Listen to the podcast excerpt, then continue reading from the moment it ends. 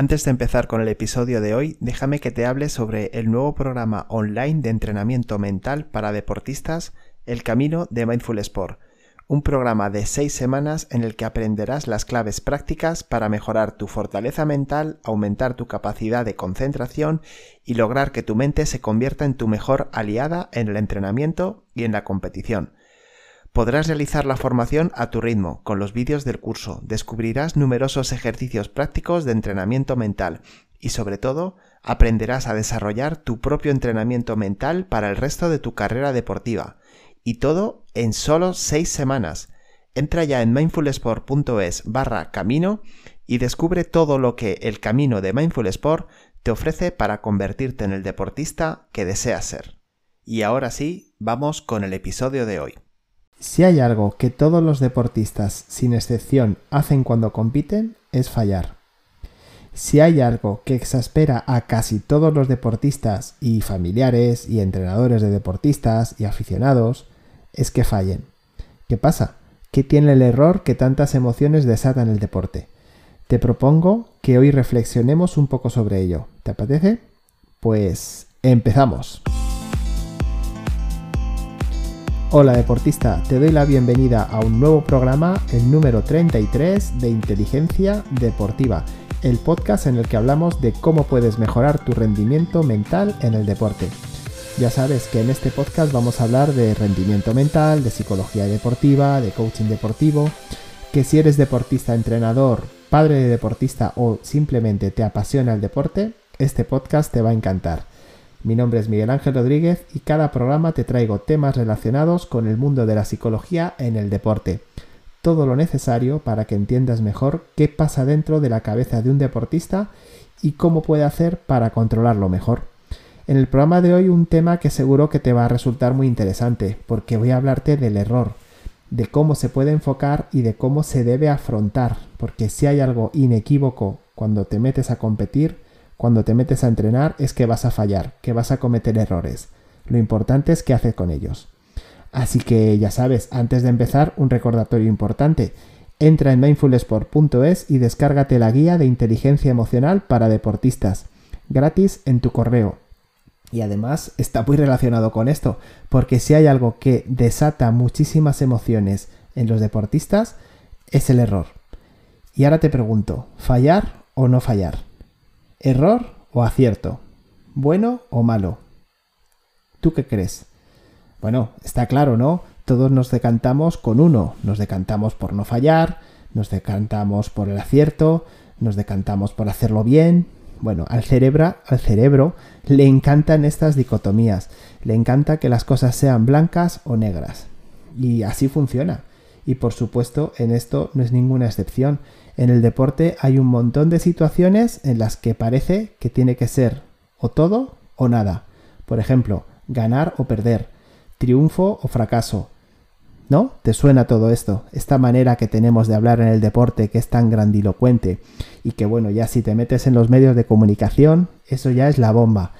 Un día tendría que hablar del daño que hacen los medios de comunicación al deporte base, porque es tremendo la información que nos llegan cómo la gestionan y cómo eso luego los papás, entrenadores y profesionales que estamos ahí metidos, cómo lo trasladamos a nuestros deportistas de base. Pero bueno, me estoy saliendo del tema, perdóname. Lo importante, la carga que las palabras muchas veces tienen y cómo son una losa que caen sobre nosotros. Decirte frases como he vuelto a fallar, siempre me equivoco, cada vez lo hace peor, cada, cada vez lo hago peor, siempre cometo el mismo error. Este tipo de frases, de sentencias, cuando la decimos a nosotros mismos, simplemente nos destrozan. Somos más conscientes de ellas cuando nos lo dice otra persona. Cuando es otra persona la que me dice siempre estás fallando, pues es cuando me doy cuenta de que está siendo injusto, de que no está, no es la realidad. No siempre fallo. Fallo en ocasiones, sin embargo, tienes que saber que el cerebro está ya preprogramado, por así decirlo, para fijarse en lo que está mal, en lo que no haces bien. ¿Y por qué? Te preguntarás. ¿Por qué me acuerdo tan bien de lo que no he hecho bien? ha sido ahí un poco cacofónico. Pero bueno, tú me has entendido, ¿no? ¿Por qué recuerdo tan bien lo que hago mal? Pues porque el cerebro lo que quiere es que tú mejores. Entonces, evidentemente, Para mejorar tienes que corregir tus errores. Por eso te graba a fuego las cosas que haces mal. Seguro que si ahora mismo repasas de tus últimas 10 competiciones, seas del deporte que seas, recuerdas algún estropicio que has hecho. ¿Recuerdas algo que no has hecho bien o como, o como querías haberlo hecho? ¿Alguna situación que podías haber resuelto de mejor manera? Y por supuesto, cuanto más grande sea el error, más rápido te van a venir a ti las emociones que sentiste. Pero ahora te pregunto, ¿quién decide lo que es fallar y lo que no es fallar? ¿Quién lo decide? Claro, porque yo digo, imagínate, ponte en el caso de un jugador de baloncesto que está solo cerca de la canasta y lanza y la pelota no entra. Eso es fallar, ¿verdad? Bueno, ¿quién decide que eso es fallar?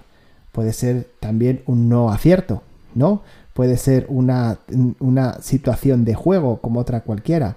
Sin embargo, se le llama error. Retomo lo que te decía al principio de cómo los medios de comunicación en muchas ocasiones le dan tanta importancia, porque yo veo programas, resúmenes, en los que te sacan muchas veces, casi antes que los grandes mm, momentos del partido, te sacan los grandes errores cuando los hay. Bien, a lo que iba. ¿Quién decide lo que es fallar y lo que no es fallar? ¿Vale? Una cosa es no acertar, otra cosa es fallar. ¿Quién decide que no tengo que fallar? ¿Quién decide que si estoy yo solo debajo de la canasta no puedo fallar? Seguramente cuando te he puesto este ejemplo del jugador de baloncesto te has ido a un partido profesional y seguramente si eres aficionado a este deporte algún ejemplo se te ha venido a la memoria. Y estamos hablando de los mejores del mundo. Tú piensas que las personas que salen en la tele y que vemos todos los fines de semana practicando deporte y que llegan a las finales que están en las divisiones más fuertes, en las ligas más fuertes, esas personas son los mejores del mundo. Y seguro que todos recordamos grandes errores de estos grandes profesionales. Ellos fallan, muy bien. Y lo que hago yo también es fallar. Yo que soy un deportista que sigo aprendiendo, que sigo en formación, soy un deportista base, o soy un deportista que estoy empezando a competir a un nivel más alto, o soy un deportista que ya estoy en la alta competición ¿Yo fallo o no fallo? Fíjate que, por ejemplo, en deportes como el tenis se habla de errores forzados y errores no forzados. Y a mí me parece un matiz muy interesante, porque ¿cuáles son los errores no forzados? En teoría, según el tenis, son errores que cometen los jugadores o las jugadoras ante golpes sencillos, pues una bola a media pista o una bola que tiene clara para devolverla y la fallan. Bien, esto podría ser así, pero yo doy un paso más para allá. Siempre que yo recibo la bola del contrario, el contrario me está poniendo en un apuro. Luego ya me puede estar obligando en cierto modo a fallar, ¿no? Eso que se llama error no forzado ya empieza a relativizarse. Para mí, la mayoría de los errores son forzados, forzados por la situación, forzados por el rival, forzados por la propia competición, son forzados. Porque en muchas ocasiones, cuando un jugador llega y falla, por ejemplo, volviendo al ejemplo del baloncesto, falla esa canasta, lo que está pensando es en la importancia que tiene para el marcador, en que se le puede estar viniendo encima un rival y le puede taponar el lanzamiento, en que se está jugando el volver a ser titular y ganarse la confianza, ¿entiendes? Bueno, pues una serie de cosas que tiene que tener en cuenta y que tiene que saber transigir con ellas. Estamos programados para fallar, pero no estamos programados para aceptar ese error. Tenemos que ser conscientes de que todo el mundo falla y que nosotros vamos a seguir fallando. Y a partir de ahí empezar a dar menos importancia a ese error.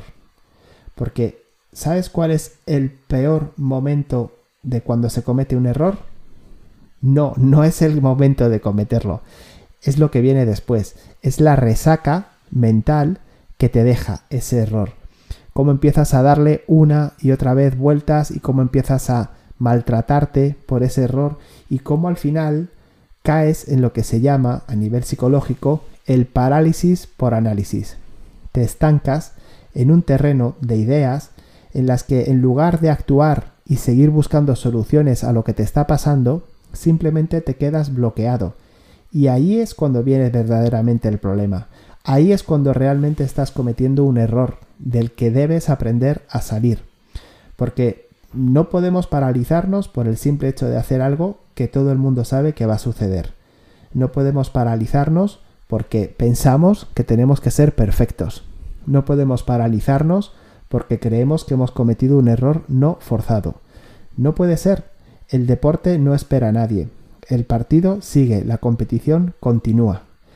Y es muy habitual que esa búsqueda de perfeccionismo, ese sueño, ese delirio, diría yo, de perfeccionismo, nos acaba dominando. Y entonces lo que salta es el miedo al fracaso. El miedo a lo que yo entiendo como fracaso. Y te hablaba de perfeccionismo. Ahora te pregunto, ¿tú crees que es posible ser perfecto? ¿Tú crees que es posible alcanzar el perfeccionismo? No te puedes hacer una idea la de gente que hay que le perjudica muchísimo esa búsqueda de perfeccionismo, que le, que le perjudica esa necesidad de que todo esté perfecto. Fíjate, hay un término que a mí me encanta, que es el perfectismo, y del que un día te voy a hablar. Mira, me lo voy a apuntar aquí porque creo que merece un, merece un, comentario aparte, eh, porque realmente es algo que perjudica muchísimo. Así que me lo apunto y en otro programa te hablo de lo que es el perfectismo. ¿De acuerdo? Volvemos al error.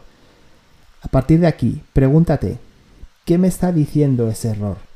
¿Qué le está diciendo a ese jugador de baloncesto que en una situación aparentemente sencilla le puede la presión de todos esos pensamientos, no puedo fallar para no fallar a mi entrenador, tengo que recuperar su confianza, no puedo fallar porque puede llegar el jugador y taponarme, no puedo fallar porque este punto es muy importante para el resultado.